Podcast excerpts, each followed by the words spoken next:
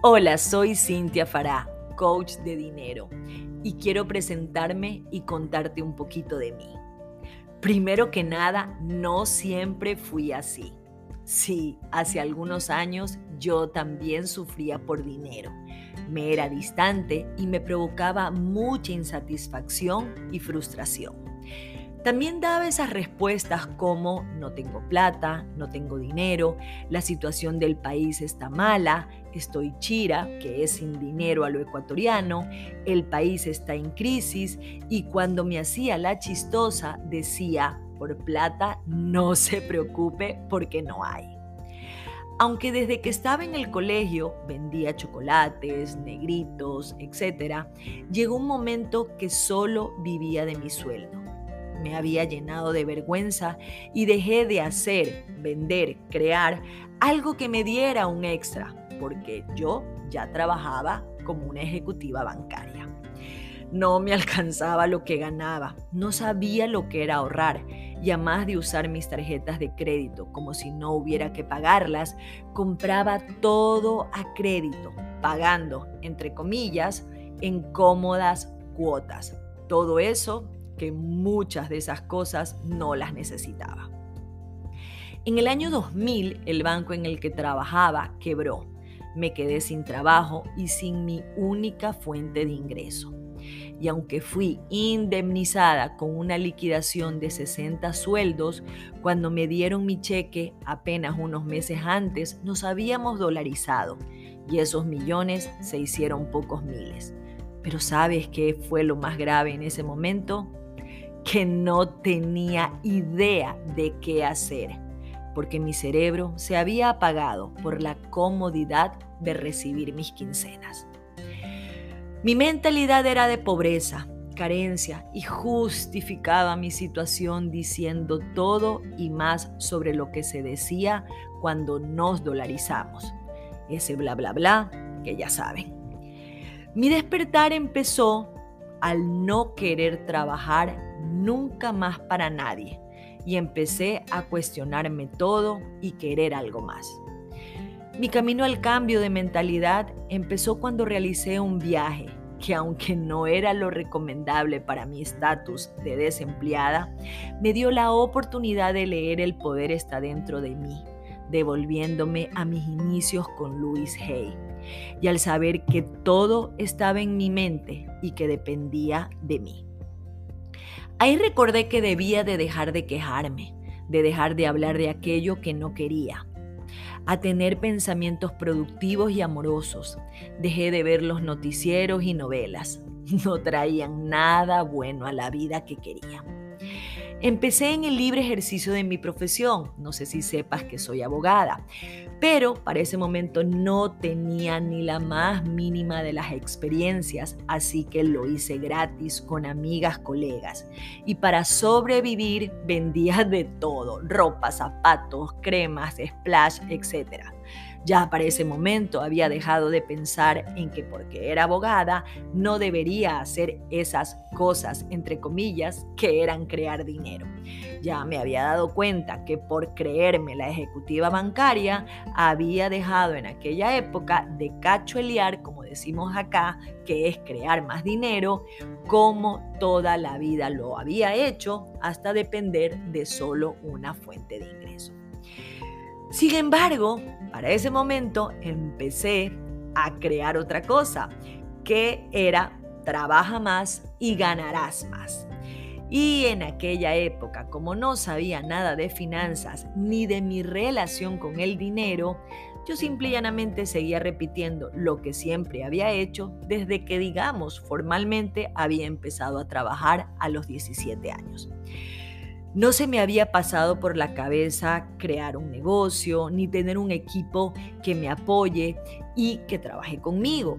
Ahora entiendo por qué, ¿no? Ahora entiendo por qué no se me había ocurrido eso antes. Tenía programaciones muy fuertes que me lo impedían. Sin embargo, para ese momento, como yo quería más, empecé a tener dos trabajos, no fuentes de ingreso, que son totalmente distintos. Recuerdo esos días con un color oscuro, cansada y sin vida, ganando sí un poco más, pero sin tiempo y ganas para gastarlo.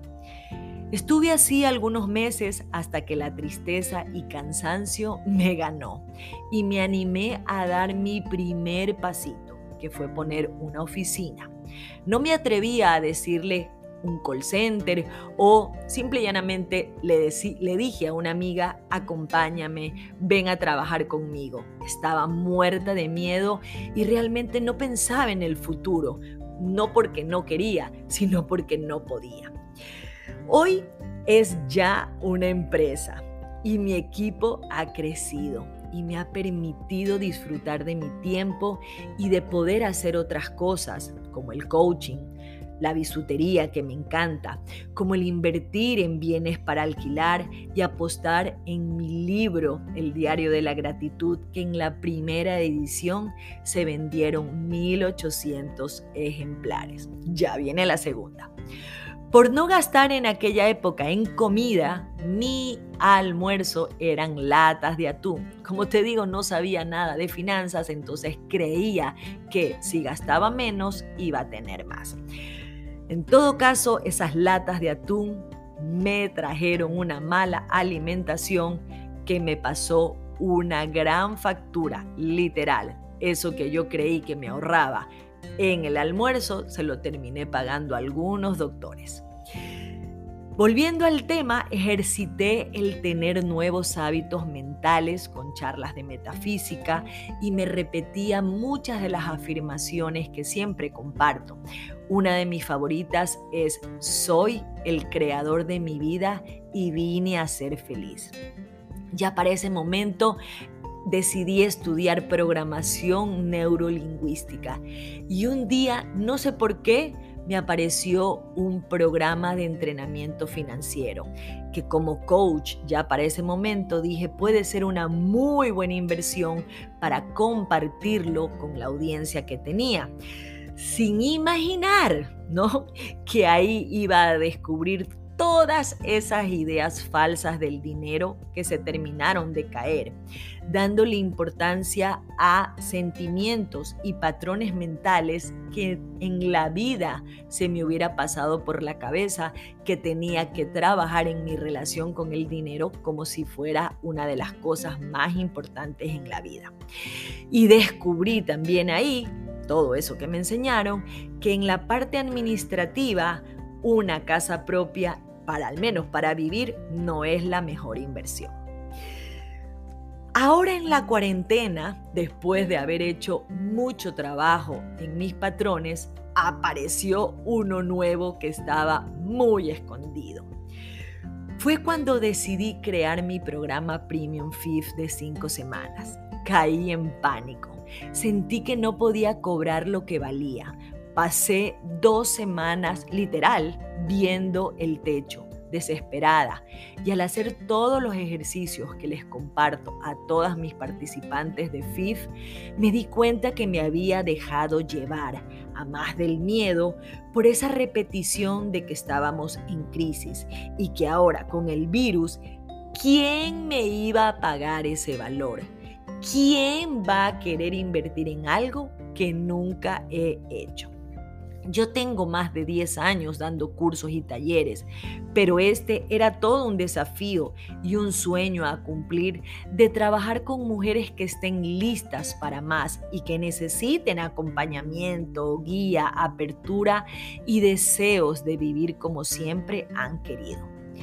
En esas dos semanas salieron algunas telas de araña mentales que había recibido por años y que son parte de mi programación pero al haber trabajado en mis creencias y poder detectarlas, les dije gracias, gracias, gracias a más de muchas otras cosas y se hizo realidad, arrancando ya hace dos años con cinco personas. Ese programa que pensé que nadie tenía el dinero para tomarlo y que hasta hoy ya son más de 200 mujeres que lo han vivido y donde he podido ver algunos emprendimientos nacer y sobre todo verlas convertirse en creadoras del dinero que quieren. Como ves, el camino no ha sido fácil, pero es maravilloso ser la jefa de mi vida y siempre tener dinero. Saber que puedo comprar todo lo que quiero y vivir la vida que quiero y sobre todo sin usar las tarjetas de crédito. Ahora las uso para recolectar millas y poder viajar cuando quiero. Tener más ingresos que gastos y saber que, a diferencia de mis antepasados, mis futuras generaciones tendrán una mejor relación con el dinero y sobre todo que sin importar la época o circunstancia, sé crear dinero. Es que cuando transformamos, cuando nos transformamos, la inversión no es solo para nosotros o nosotras, sino también para quienes tenemos cerca, familia, hijos, hermanos, etc. Y sí, al principio te miran raro, pero después quieren estar así de felices como tú estás. Te he abierto mi corazón para que, como te dije al principio, sepas que he sentido y vivido mucho de lo que tal vez hoy estás pasando y que también he logrado mucho de lo que hoy tal vez tú estás soñando.